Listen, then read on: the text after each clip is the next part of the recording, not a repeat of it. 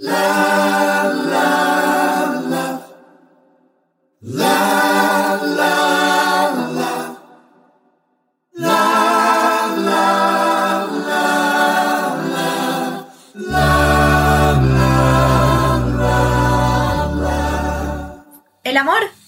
que una palabra de cuatro letras. Es lo que mueve la mayoría de las historias que nos encantan. Es que el amor se representa en más de una forma. No hablamos solo de relaciones de pareja, hablamos también de la familia, de los amigos, de la familia que uno elige. El amor compartido pasión. El que puede encontrarse en las formas más puras del arte. El que nos invita a hacer locuras por lo que nos moviliza. Maela nació gracias al amor y se mantiene y crece a través de cada demostración de cariño que recibimos de ustedes. Por eso, en este mes se lo dedicamos a nuestras mayores valentinas. El cine, las series y la comodidad Maela. Bienvenidos al mes del amor. All you need is love. All you need is love. All you need is love, love. Buenos días, buenas tardes o buenas noches y sean muy bienvenidos a una nueva edición de Maela Reviews. Como escucharon en la intro, estamos en febrero. Sí, es nuestro mes del amor y como estamos muy enamoradas de todo lo que hacemos y para quienes los hacemos, hoy les traemos una de las películas que más nos hace acordar al amor que le tenemos a un montón de cosas. No se trata solo del amor de la a la música, no se trata solo del amor a la pasión, no se trata solo del amor a Jack Black. También una de las cosas que al menos yo también amo mucho, mucho, mucho, es a mi compañera y amiga y siempre sidekick, Lara. Era hora, yo pensé que iba a empezar a hablar de febrero, iba a seguir hablando, hablar de la película y no me iba a introducir nunca. Viste que a veces cada vez se alarga más la introducción y cada vez no viene la mía. ¿Cómo están? Sean muy bienvenidos al mes del amor. Pero no se preocupen, no vamos a hacer la típica película romántica tras película romántica. No se preocupen que tenemos un montón de amores para ustedes. Sí, si quieren encontrar muchas películas románticas juntas, tranquilos que lo pueden encontrar en nuestras redes sociales. Por supuesto, por supuesto, porque si no se olvidan, nosotros estamos en Maela Reviews y en, en Instagram y en Facebook. Aplausos, aplausos, aplausos.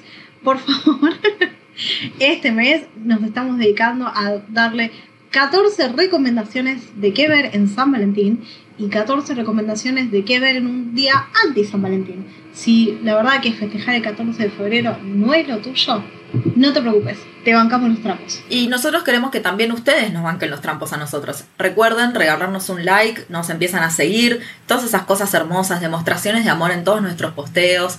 Compartan, guarden, porque a ver, las recomendaciones, viste que la lista de películas medio que se perdió en algún celular viejo, tal vez, bueno, es momento de que empieces a guardártelo en ese lugar que no vas a cerrar nunca, que es tu cuenta de Instagram. Así que nada, te pones ahí, empezás a, darle guardar a todos nuestros posteos, te acordás qué películas ver y en dónde, porque también te lo decimos siempre. Y aparte también nos empezás a seguir en la que sea la plataforma que nos estás escuchando. Ya sea que nos escuches por Spotify, con Google, por Google Podcast, por Apple Podcast, por uh, Anchor, por Overcast, por donde sea que nos escuches, si vos le das clic a seguir, la aplicación no es tan inteligente como para avisarte que salió un nuevo episodio, pero si vos ese día ingresas a la aplicación, vas a ver que hay un nuevo episodio de Maela Reviews. Entonces, acordate, cuando esté llegando el fin de semana, es viernes de podcast, y eso significa que es viernes de Maela. Sin mucho más que decir, vamos a darle presentación al tema de hoy, porque chicos, no les vamos a decir que estábamos esperando a febrero para hablar de esta película. Creo que desde que iniciamos con la idea de este podcast, así como les decimos que teníamos una idea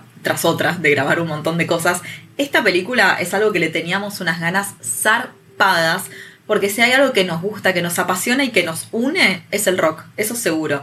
Acá capaz no la tenemos tanto a nuestra productora ejecutiva Maru, pero sí nos tenemos a nosotras dos en ese sentido. Y es verdad que capaz no nos gusta el mismo tipo de rock, pero si vamos al caso, lo que sí nos gusta mucho y mucho y mucho es cuando haces una película que tenga tanto de música, del amor por la música y esa pasión que nosotras entendemos en carne propia. Cierto es que no sabemos tocar la guitarra como Dewey, tampoco seremos muy buenas enseñando, pero sabemos bastante de la historia del rock. Entonces ahí te podemos decir que estamos casi que al mismo nivel, al menos que de Dewey, no de Jack Black. Hoy te presentamos Escuela de Rock.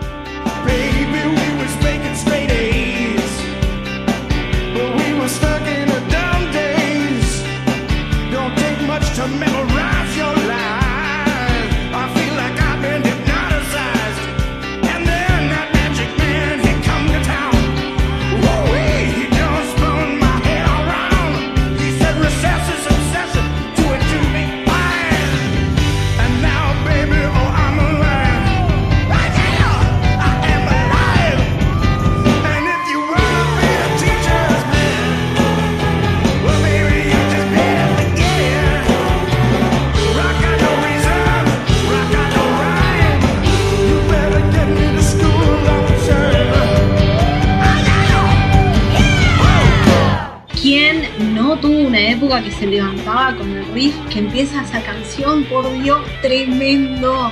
Ah, ¿sabes qué? Me, me lleva, voy a decir algo, por favor, no me odies.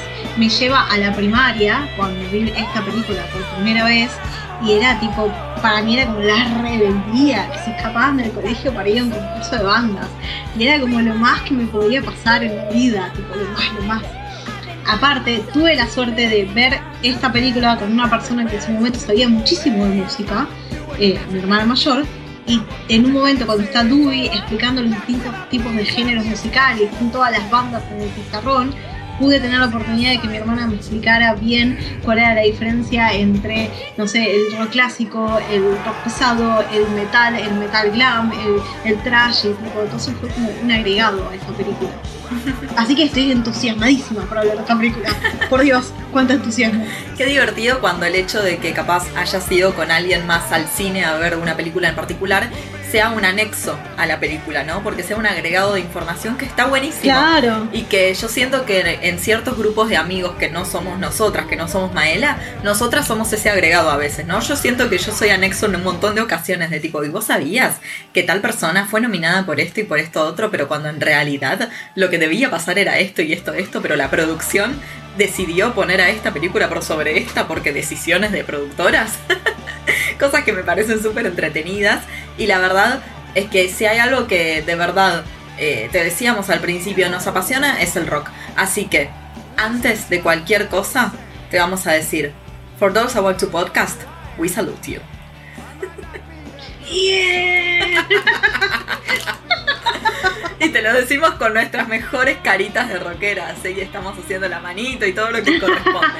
Ya está bien que no estoy vestida para la ocasión, porque de vuelta estoy grabando con mi vestido de Sakura, que es evidente que es mi vestimenta. Pero vos estás con la remera de Iron Maiden, así que muy bien, banco. Yo lo tengo grabado en mi corazón, lo mío, así que bueno. ¿Sabes qué es una de las cosas, uno de los datos curiosos que más, más me gusta de esta película y lo voy a empezar a decir ahora? Ay, chicos, no solo que esta película tiene a Jack Black, que lo tenemos ahí, es tipo uno de nuestros ídolos conjunto Mark Ruffalo, sino que todos, todo, todo el cast que está cantando o tocando una guitarra o tocando un bajo o tocando un instrumento musical, lo hacen ellos. Todos tuvieron que aprender a tocar y lo tocan en vivo cuando están grabando. ¡Sí! No, es una locura. Es una locura. Dale, boluda, decime que no es, no es uno de los mejores de las mejores cosas que escuchaste. Dale, es buenísimo. Es buenísimo saber que ellos están tocando y están tocando de verdad. Los pendejos de 11 años están tocando. Sí, sí, sí, no, no. De verdad es que es tremendo porque. Me emociono. es un montón. La verdad es que, aparte, ¿no te pasó que yo sentí un amor profundo por el baterista y vos decís, pará, yo no la vi en primaria esta película. Yo estaba, yo por supuesto por nuestra diferencia etaria, yo ya estaba en secundaria, ese chico no me podía gustar, estaba mal. Pero boluda la onda, ¿qué te pasa? ¿Tan canchero vas a ser? Dios mío. Para, para mí, igual tiene todo un motivo. Para mí es porque era muy, muy parecido a Draco Malfoy. Sí, tal cual. Al punto de que, tipo, sí. vos decís, ese mismo. Sí. ¿Sabes que sí? Es que sí, sí, sí. Porque yo siento que es la, mi- en la misma época. Vos pensás, 2003 había recién salido la segunda. Tenés razón. Sí, y mucho de Draco en la Cámara de los Secretos. Claro, un montón. Obviamente la Cámara de los Secretos, Slytherin, había un montón de Tom Malfoy en esa película. Y bueno, nada.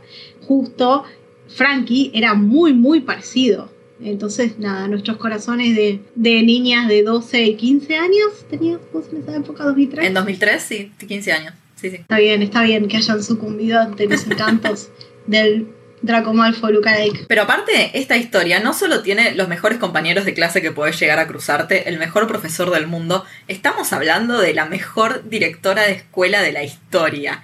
Tipo, vos sabés, el mundo maelístico sabe que yo tengo un amor profundo por la familia Cusack. Y me entendés que Joan Cusack poniéndose en pedo para darle permiso para, para que se vayan a, a la batalla de las bandas. Ay, no, amo, la amo a Joan Cusack, tipo cantando desaforadamente tras haber tomado dos sorbos de cerveza. Cantando Stevie Nicks, no te olvides de eso. Sí. Es muy, muy buena esa parte de la película, es muy, muy graciosa. Aparte, nada, yo amo, soy fan de las expresiones faciales de Jack Black. Y en esa parte, cuando empieza a mover, tipo, las cejas y los ojos. Todo tiene muy buenas expresiones, es verdad. Pero bueno, a ver, escuela de rock no nace de la nada, no nace solamente porque claramente si uno piensa en un actor relacionado con el rock, el primero que se le viene a la mente siempre va a ser Jack Black, sino que los musicales rockeros vienen de otro lugar, ¿no? Uf, por supuesto. Vos sabés que en este momento, cuando estábamos haciendo la tarea, uno llegaría a pensar que no tienen tantos años los musicales rockeros, porque no estamos hablando de musicales nada más. Estamos hablando de un subgénero dentro del género de los musicales. Entonces yo dije, bueno, ¿qué estarán? De los 80 más o menos. Pero no, estaba completamente equivocada. El género del musical rock viene de muchísimo antes, casi de la misma época de los musicales. ¿Quién diría? ¿Quién diría? Cuando nosotros pensamos en un musical rock, no se les viene a la cabeza los, los 80, tipo esa onda. Quizás porque, no me quiero adelantar, pero el, la primera película que popularizó el género de los musicales rockeros es una película de Pink Floyd, The Wall. Pero eso para la gente que nació ya más en los 70, 60, que fueron adolescentes durante la época que sale The Wall. Si nos tenemos que focalizar en la primera película, es de uno de los di- directores más contradictorios de la historia del cine. Es de Brian De Palma. La película se llama Phantom of the Paradise, que vendría a ser como... no el fantasma del paraíso, pero mm, sí, como un fantasma so- de los paraísos o algo así. Es una comedia, por supuesto, muy bizarra, que tiene mucho rock and roll dentro de la película y justamente lo que hace es atacar a la industria de la música y tipo cómo los contratos como para hacer un álbum se convierten en una especie de, pacto con el diablo y tienen un soundtrack loquísimo que es algo que nunca escuché en mi vida esa es la primera, estamos hablando de 1970 y pico. Yo, yo que pensé que era un género relativamente de 20, 30 años, no, nada que ver, desde el 70 y pico que tenemos producciones audiovisuales que forman la gran pantalla, porque en realidad es un género que proviene del teatro y producciones teatrales sobre música rock existen hace muchísimos años. La verdad es que es un dato muy interesante porque es tal cual lo que vos decís, ¿no? La popularización del género se dio definitivamente con The Wall, una película bizarrísima que yo tuve que ver para la facultad y la verdad es que mis gustos musicales no van por el lado de Pink Floyd, entonces mm, no, pero mm, cuántos mensajes, ¿no? Y qué bizarro y, y lo que sí me gustó era, era justamente eso, ¿no? El mensaje disruptivo que siempre tiene que ver con la base y el nacimiento del rock ese mensaje a hacer algo distinto, ¿no? A romper con lo establecido. Y creo que la película de The Wall es clarísima en ese sentido. Te guste o no, o sea, incluso para lo que es género audiovisual, es una película disruptiva. Y creo que también por eso generó tanta popularidad en el género. Vos sabés que una de las cosas que se diferencian un montón de entre, dentro de los musicales y las películas de música rock es que la música cobra otra importancia. Normalmente los musicales acompañan la historia. O sea, vos tenés una historia cuyo anexo son las canciones. En el caso de los musicales de rock, normalmente la historia acompaña a las canciones, por lo que tienen muchísimo menos diálogo, eh, las actuaciones no suelen ser tan importantes, quizás hasta no tiene realmente mucha actuación, sino que pasa de canción a canción. Y algo que me sorprendió un montón, pero que es una categoría dentro de esto, es que no tienen final feliz. Aparentemente la mayoría tienen un final abierto o un final que te deja tipo inquieto o que no, no, no termina nunca de cerrar, como si fuera tipo el álbum de música. Porque vos viste que cuando pones un CD, voy a decir un CD, puede ser un cassette, puede ser una reproducción digital, lo que quieran ustedes escuchar, pero que cuando termina una canción, muchas veces eh, se va tipo apagando. No- nunca es que, muy pocas veces termina y termina. Siempre la- las notas se apagan, como que no hay una cierre total. Eso es lo que pasa también con este tipo de películas, como que terminan abierto, como que el camino continúa. ¿Y no te pasa con las películas de música? O sea, que tratan temas de música, pero particularmente que tratan sobre el rock. ¿No sentís vos que hay muchísimo más material conocido que es más en formato documental? Yo siento que los documentales que he visto en mi vida, que también es por decisión propia, ¿no? Yo, como, como saben, yo no soy una gran fanática de los documentales, pero en general me ha pasado de ver documentales históricos, pero por, de vuelta, elección propia, muchísimos documentales de rock. Y yo creo, y esto es realmente una sensación, por eso te pregunto a ver si estás de acuerdo o no, porque siento que vos tenés, sé que vos tenés más cultura de documental que yo. Yo tengo la sensación que si hablamos de la música y de documentales musicales, el género del rock es el que más documentales tiene por lejos. No, no, sí, estoy capaz. Tendríamos que tener en cuenta todo lo que es la música clásica, porque dentro de los compositores originales hay un montón de documentales y de, eh, y de films, tipo no solo pensar en Beethoven, en Mozart, hay un montón de documentales que analizan la música, analizan el genio. Entonces, capaz lo que tienen este tipo de documentales sobre el rock es que son más masivos. Claro, sí, sí. Hay que pensar que todo esto viene de un, de un régimen capitalista, ¿no? Nosotros estamos muy acostumbrados a que hay canciones que no suenan conocidas porque las reproducen todo el tiempo en la radio. ¿Nunca te pasó que hay ciertos temas musicales o motifs que se repiten a lo largo de varios años en la- las cantidades de música que están tipo, no sé, Radio Disney? Radio Disney tiene los mismos 10 temas. No estoy diciendo que tenga siempre los mismos exactamente temas, sino el mismo tipo de música. Entonces, a lo largo, los patrones se vuelven muy, muy fácil de reconocer para nuestros oídos. Claro, sí, sí, sí, tal cual. Pero sabes que, por ejemplo, a mí me ha pasado desde los hace un montón de años que voy a ediciones del Bafisi que nunca, nunca en la grilla, que es verdad que son más de 300, 400 películas en los últimos años, nunca faltó un documental de Sex Pistols, por ejemplo. Nunca. Pero nunca, ¿eh? Y no te digo de, de tipo el punk.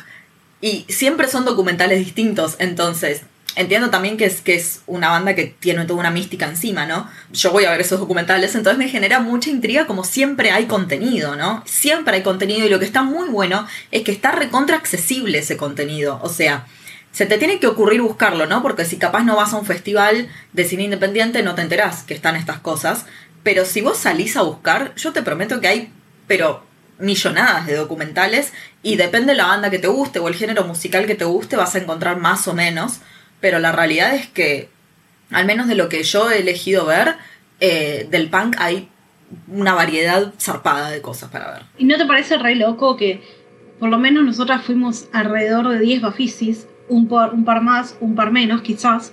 Todos los años hubo una- un, un documental sobre Sex Pistol y ¿no te sorprendió que todos los años tengan una temática diferente? Porque yo recuerdo que me contaste de la relación de, no sé, eh, de ellos con eh, Inglaterra y la reina y todo eso. Y otro año me has contado otra cosa de ellos tocando en pequeños pubs y defendiendo la nueva música. Y así sucesivamente, como que siempre me contaste algo distinto del documental. No repetiste las storylines. Sí, sí, sí. Y ni hablar que aparte es rarísimo por el hecho de que, nada, sé que nos estamos desvia- desviando, pero es muy difícil contar algo distinto, que es algo zarpado que lo hagan, porque Sex Pistols tipo tiene un solo CD. Entonces, ¿de dónde, dónde, de dónde sacas tanto material, no? Y es verdad, les pasaron un montón de cosas y, e- y- y fueron el pie para un montón de otras. Entonces es verdad que, que empezás a sacar cosas de las cosas de las cosas y está buenísimo porque es también un lugar para que el propio fanático, eh, que puede ser realizador de cine, exponga su pasión, ¿no? Y creo que Jack Black hizo uso de eso, ¿no? Jack Black dijo, chicos, a mí esto me gusta mucho, sé mucho sobre esto, hagamos algo con esto. Cierto Sí. es que no es la, peli- la primera película de música de Jack Black, pero definitivamente es la más Vox Populi, la más ATP para toda la familia y que la pasan todo el tiempo por todos lados. Pero hablemos específicamente de esto, de la música en Escuela de Rock. El soundtrack de esta película no solo estuvo en, viste, los 100 mej- mejores soundtracks de la Billboard, sino que también estuvo en diferentes países, también en la lista de los mejores. Y nada, es muy bueno. La verdad que no, no, hay nada que se le pueda decir a esta película que no tenga un buen soundtrack. Lo tenemos que dividir en dos. Por un lado, tenemos las canciones originales que hicieron para esta película, que son increíbles. Una que ya la escucharon al principio del capítulo, que es eh, Teacher's Pet, que lo escribe uno de los personajes, en teoría lo escribe uno de los personajes. Y después tenemos otras canciones que escribe tanto el personaje de Jack Black, que es Dewey, que no sé si te acordás, pero él escribe una canción sobre pagar la renta. Que yo cuando era una piba la tenía escrita en el costado del placar. La había escrito tipo con marcador indeleble en el costado del placar y tipo siempre pasaba y, tipo le hacía el saludo del rock, nada. mis eh, edades de adolescente. Pero más allá de eso también, lo que me costó un montón de años apreci- apreciar y un montón de rewatch son todas las letras de no, no, Vac- No Vacancy, que es la banda que tiene el personaje al principio de la película. ¡No vacancy! claro, compiten con ellos. Eh, me costó un montón sentarme y decir, bueno, voy a escuchar la letra. Muy buena la letra de esas canciones. Tipo, Sí, sí, sí. La que usan para el concurso de bandas es re linda, tanto la melodía y la letra, y siempre la desestimé, porque claramente son los antagonistas. Sí, tal cual. ¿Cuántos años tardé en, en sentarme y leer la letra? Como 10. ¡Ah! Tremendo. Toda ese, esa genialidad que tenía la película que no estábamos viendo. No, yo debo decir que estoy de acuerdo. eh, no te digo que en la primera vez que vi la película escuché con atención los temas de No Vacancy, pero de verdad que sus letras son tipo re profundas. y, y tenés razón, pasa que te genera, no solo No Vacancy es antagonista, el cantante de No, Vanca- no Vacancy, el líder, es, es desagradable. Y no te le acerques a Joan Cusack, te lo pido por favor. Sí, es verdad. Creo que es- Creo que esa es la parte, la única parte de la película que no es peje. Después toda la película es bastante peje. Bueno, pero el principio de esta película nos presenta a un Jack Black que va a interpretar al personaje queridísimo de Dewey Finn, que la verdad toma malas decisiones, toma malas decisiones por momentos, y que vos decís, no, no, Dewey, no. No es que toma malas decisiones. Toma malas decisiones en algunas cosas. No te digo que soy recontra amiga de, de Sarah Silverman, bajo ningún concepto. Tipo, qué buen papel el que hace Sarah Silverman, porque esa mina es encantadora y hace un papel de guacha zarpado. Sí. Sí, pero bueno, él, él es un hombre, que- él es un, voy a decir hombre, pero en realidad es un adolescente crecido, que realmente cree que solo puede sobrevivir con el rock, que no necesita nada más que, ello, que eso. Tipo, sus dioses son Led Zeppelin, los Ramones, los Who, tipo, no tiene ninguna expectativa más en su vida que hacer rock, rock and rollear y dejar de contar. Sí, sí, tal cual. Es muy inspirador el, todo el tema de esta película, ¿no? El cómo, si vos crees, podés, ¿no? Y está bien, cierto es que las cosas se le van dando de una forma muy adecuada para, para llegar al final feliz de la película, pero la realidad es que es un tipo llevado por sus pasiones y que lo lleva a hacer de todo, incluso cosas no tan legales, pero tampoco a mí no me sonaron tan terribles, pero bueno, un maestro me puede decir cualquier otra cosa, estoy totalmente de acuerdo. Si tenemos oyentes que ejercen la docencia, por favor, las palabras de Eli no representan el pensamiento de Maela. Disclaimer. No, no, no, exacto, está, es tal cual. A ver, no, obvio que estuvo mal lo que hizo, pero era un idiota también su compañero de cuarto por momentos. y eso no es culpa de Dewey. No, sí. Iba a decir que no, pero sí, re pollerudo, dale. Sí, sí, sí, Bancala, sí. bancate un poco. más. Sí, sí, sí, no, el momento en el que él se revela ante el personaje de su novia, de Sarah Silverman, es muy adecuado, decís muy bien, ese era el amigo que, que Dewey decía tener, ¿no? Pero bueno, también esto, ¿no? Cómo la pasión de uno puede contagiar a otros y cómo desde la música podés salir de lugares bastante oscuros o bastante incómodos o comprometidos, como estaban algunos de los chicos. Claro, eso también es algo que me gusta muchísimo de la composición de la película, de la canción original de la película, porque el pibe que le escribe, Zack, dice que se sentían como robotitos, que competían por quién levantaba la mano primero sin saber qué estaban pensando. Es como algo que representa mucho todo lo que es el sistema opresor de los colegios, en cierto sentido. Además, nada, alto riff, no, no vamos a dejar pasar eso. Bajo ningún concepto. Pero bueno, la cuestión es que Dewey está en un momento muy difícil económicamente y anímicamente porque lo echan de su banda. Tipo, lo echan de la banda porque en el medio de un concierto se tira al público, literalmente, y el público se corre, no la agarra y se cae. Y es como, ya está, llegaste al límite de lo patético que puede llegar a ser un rockero en, las, en la percepción de otros rockeros. Por eso lo echan de la banda. De una de las bandas que él estuvo desde el origen. Sin dudas, que él fundó. Pero, a ver, también es, claro, es, es una cuestión de degradación para la propia banda, que sienten vergüenza ajena, que está bien que te gusta el rock, pero tipo, sos un apasionado, demasiado apasionado. Y cuestión que Dewey tiene que salir a laburar de lo que sea porque Sarah Silverman se puso la gorra y lo apretó a su novio White para que lo eche. No es que lo quiere echar, pero la, la idea es que tienen que pagar el alquiler y Dewey tiene que pagar su parte del alquiler. Por más que haya estado años y años haciendo que el compañero de habitación pague el alquiler como que le corresponde ahora. Y es algo muy normal en todas las películas de Jack Black, porque en Tenacious D también tienen que pagar el alquiler. Literalmente hacen un pacto con el diablo y si el diablo pierde les tiene que pagar el alquiler. Sí, y aparte, en este caso, una de las opciones es, bueno, pero no tengo trabajo, ¿cómo crees que te pague? Vende tus guitarras. Y es como, ¿qué me estás diciendo? Y ahí es, es ofensivo, totalmente ofensivo. Así que bueno, él sale a buscar un laburo y le cae de casualidad una oferta de trabajo en realidad para White, para su compañero de cuarto, que es profesor.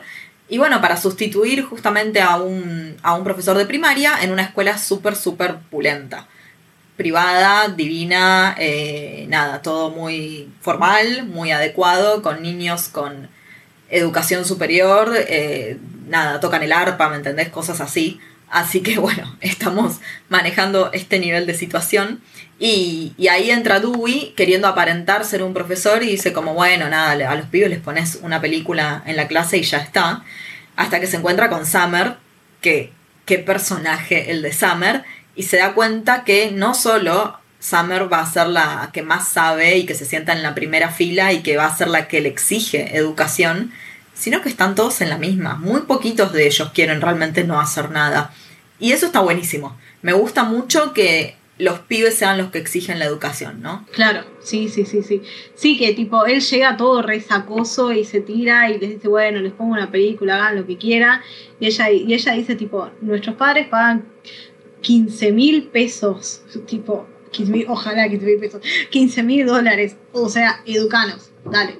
Igual, nada, re loco porque él no tenía ni siquiera ni un poquito de ganas de educar a los chicos, pero un día se van a la clase de música y él los escucha que están todos tocando instrumentos y todo, y se le llena la cabeza de ideas. Tipo, no tiene banda, pero lo que sí tiene son un montón de onceañeros talentosos. Entonces se les ocurre que va a meter a los chicos en el concurso de bandas en el que se iba a meter con su banda anteriormente. Y eso es re loco. Porque aparte, tipo, se va corriendo y se trae todos los instrumentos y los espera a ellos que vuelvan con todos los instrumentos en display y nadie lo vio. Nadie lo vio yendo y viniendo corriendo por los pasillos con los instrumentos, con la batería. Bueno, eso pasa en, los, en las escuelas de, de John Cusack. Mucho amor a John Cusack, pero no es tan buena directora de colegio. ¿eh? Ay, no, el momento. Yo te- tengo otro momento glorioso de John Cusack. ¿Qué momento? Ay, esa mujer, te pido por favor. Cuando se están quejando todos los padres, cuando descubren todo esto, los padres tras una reunión que le sale mal por todos lados a Dewey termina saliendo corriendo porque básicamente dice que, que hubo actos sexuales en la, en la clase y demás y sale corriendo. y todos los padres se le van a la directora y la directora en un momento dice, silencio. Y sale y tipo los deja y se va. Y se va. Ay, es que la amo. Porque aparte, viste que Dewey la tiene que convencer con toda la tramoya de ponerla en pedo y convencerla de que en realidad es una exposición de música clásica y no sé qué para llevarlos a la banda y tipo ella no se imaginaba que iba a terminar así. No, bajo ningún concepto. Bueno, se terminan inscribiendo en el concurso de bandas, practican un montón y ahí se da cuenta Dewey, es algo muy lindo que pasa, que la revolución del rock nunca fue una sola persona, nunca nació por uno, siempre fue por un grupo de gente que revolucionó, ¿no? Y pensá en todos, en absolutamente todos, en general vas a tener una banda atrás. O sea, te estamos hablando de los Beatles, te estamos hablando de los Ramones, te estamos hablando de Sex Pistols, como decíamos en su momento, eh, te estamos hablando de The Clash, te estamos hablando de Metallica, de Iron Maiden, o sea, estamos hablando de un montón de bandas que son bandas, que no son una persona que cambió la historia, digo. Obvio que sí, tenés nombres en singular que también han cambiado la historia, ¿no? Porque, no sé, eh, Bob Marley con el reggae es una forma también de cambiar la historia, sin dudas. Prince, Bowie, Dewey se sentía solo, Dewey se sentía abandonado. Y la verdad es que no. Y estos pibes le demuestran que capaz no tenían las herramientas para expresar cosas que realmente querían expresar. Y, para salir de lugares de los que verdaderamente querían salir y Dewey les brinda eso y que se terminan haciendo simbiosis, ¿no? Ayudando mutuamente a ambos grupos y generando esto, un conjunto de gente que quiere revolucionar. Es hermoso. Es un mensaje divino para la revolución. Sí, y aparte, algo que me re gusta también de la película es que al principio vemos cómo va evolucionando también el personaje de Dewey. Incluso cuando está queriendo convencer a los chicos para tocar en la batalla de las bandas, es todo por su propio ego. Pero después los va como queriendo y los, los va ayudando y le, le va tipo dando consejos que de verdad sirven y la chica que no quería cantar que después ter- termina teniendo tremenda voz y cantando re bien el chico de piano que era todo sensible y que era todo nerdo y después que nada que en el curso claramente había una división de categorías de los cooles de los nerds y terminaron todos unidos por la banda. Nada buenísimo y todo gracias a las habilidades de docente de Dewey pero que no serán las mejores pero bueno, en este caso para el rock sí lo eran. Bueno, pero a ver, eh, logró, que creo que eso sí tiene que ver con algo de, de los verdaderos maestros o profesores, logró desde un lugar de la pasión que a él le despertaba la música, no era pasión por enseñar, pero era pasión por conseguir gente eh, que fuera como él, o que pensara como él, o que pudiera ser como él, ¿no? Entonces, el generar una comunidad y el lograr enseñar desde ese lugar y salir desde distintos lugares. Vos acordate que el, el guitarrista, que ahora se me fue el nombre, el que compone la canción, es un pibe que estaba recontra oprimido. Sí, y eso también, que es algo que quería abordar más adelante en el podcast, pero que lo podemos ir diciendo ahora, es una de las cosas que me gustó un montón de diferencia con la obra de Broadway. En la obra, al durar un, poco más, porque duró casi tres horas y la película dura una hora y media, también logramos explorar más toda la situación de los chicos con los padres. Porque en la película vemos solo un, un instante cuando el padre se queja de que está todo el día tocando la guitarra, pero en la obra lo vemos más, lo vemos a él discutiendo con, con el padre de cómo, de que no era feliz, de que era feliz tocando la guitarra. Sí, sí, sí. Y cómo después logran, no solo eso, porque Dewey no le termina solamente enseñando a los chicos, los chicos enseñándole a él, él enseñándose a sí mismo, sino como también eh, lo mete a su amigo en todo esto, ¿no? A White. Y él termina siendo un tipo que quería enseñar y que realmente tenía vocación por enseñar. Y termina siendo profesor de guitarra para chicos. Claro, Ned White en realidad no solo es el actor que hace el mejor amigo que hace de Ned, sino que también es quien escribe la película. Claro, sí, sí, sí. Me gustó que se pusiera en ese lugar también, ¿no? El, el propio escritor.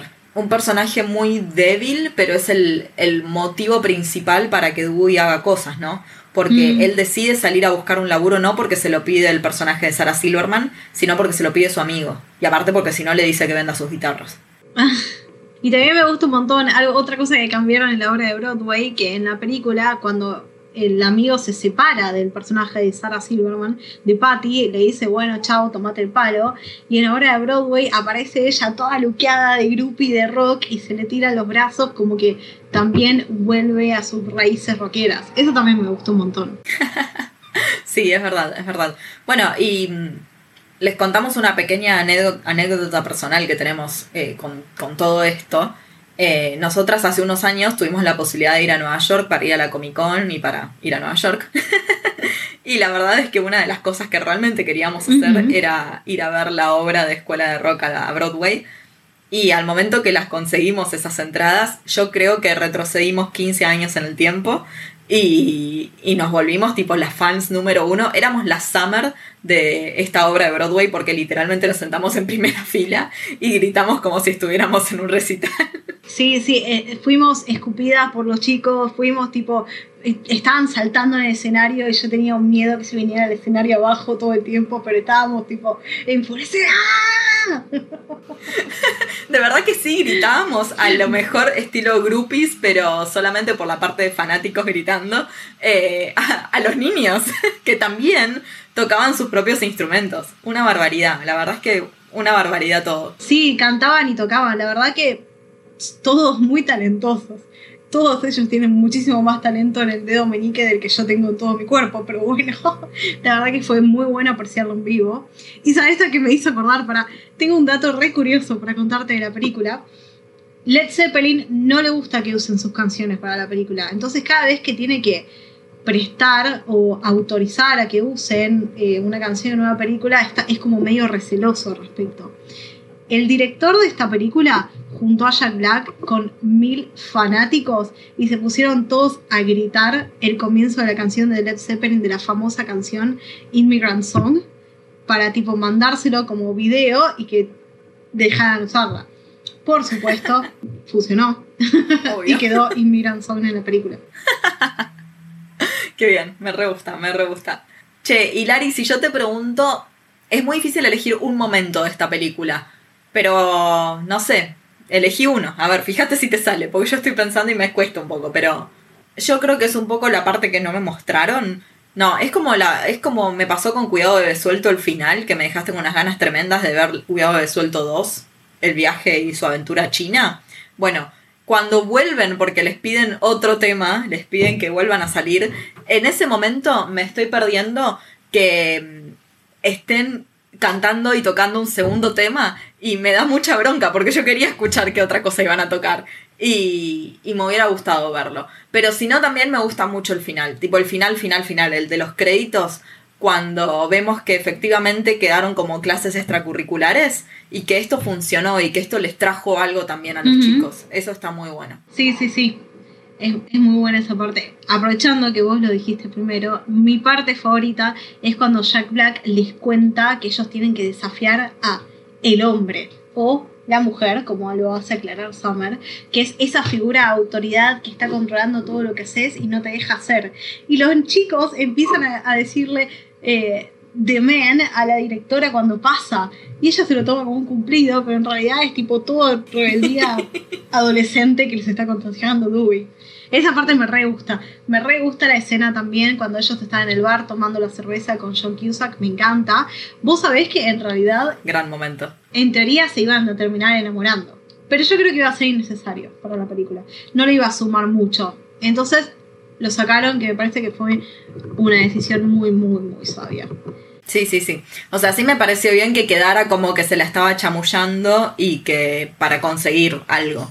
Tipo, en ese sentido me pareció totalmente lógico, pero pero nada, qué bien que no le hayan puesto un interés romántico a esto porque no valía la pena. Claro. Y otra de mis partes favoritas es que cuando sale todo mal con la reunión de padres y Dewey se va a tirar al sillón de la casa donde vive todo deprimido pensando que va a tener que vender todos sus instrumentos musicales para pagar el, el alquiler y lo van a buscar los chicos y están todos todos esperándolo en el bus con todos los disfraces y todo, esa parte me re gusta también.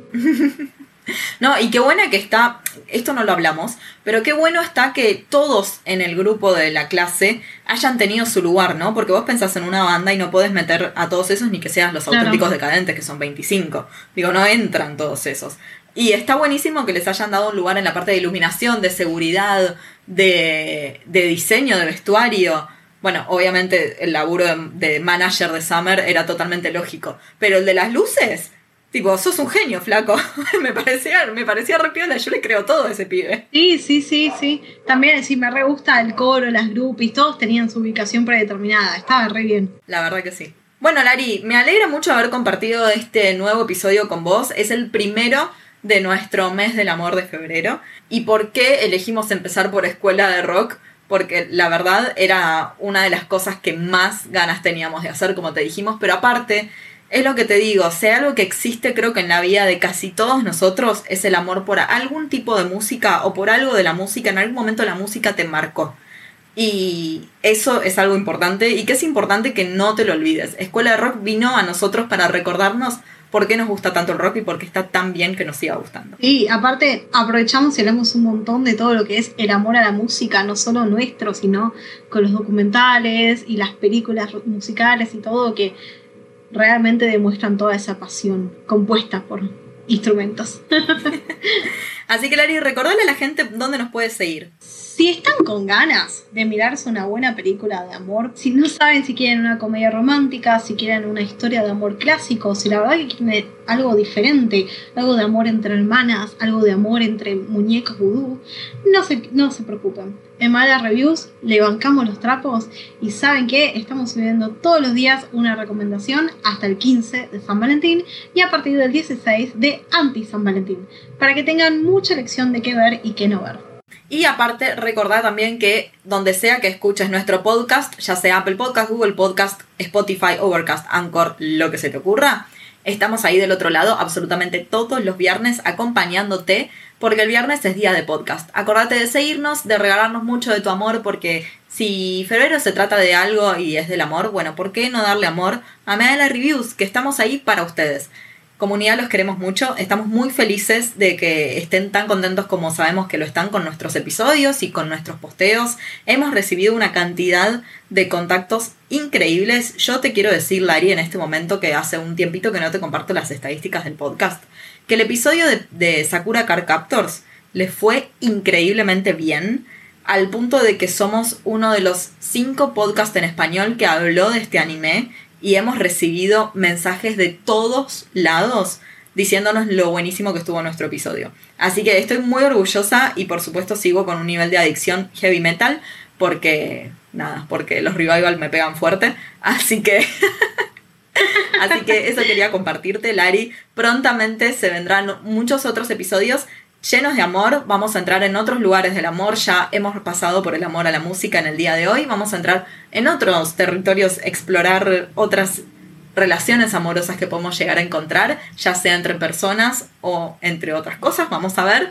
Así que prontamente acordate que estamos subiendo un nuevo episodio con un montón de cosas muy lindas y amorosas para contarte. Y por supuesto, si tenés alguna recomendación, algún episodio que quieras que hablemos de, por ejemplo, no sé, me gusta la película de Casablanca, quiero que hagan un episodio sobre Casablanca, no te preocupes, charlamos, charlamos por Instagram o por Facebook y quizás veas tu episodio favorito al nacer. ¿Quién dice? Exacto, también puedes pedir tu episodio de cumpleaños, no sé, nos encanta interactuar con ustedes, así que recuerden escribirnos.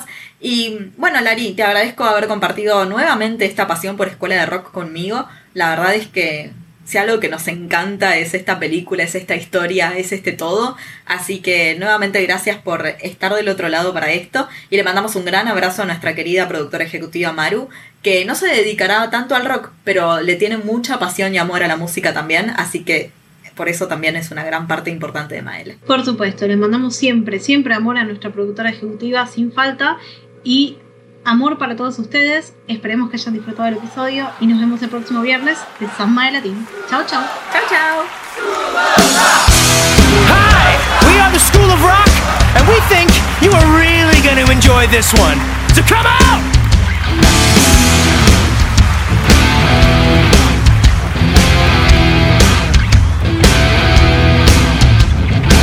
When the world has screwed you and crushed you in its fist.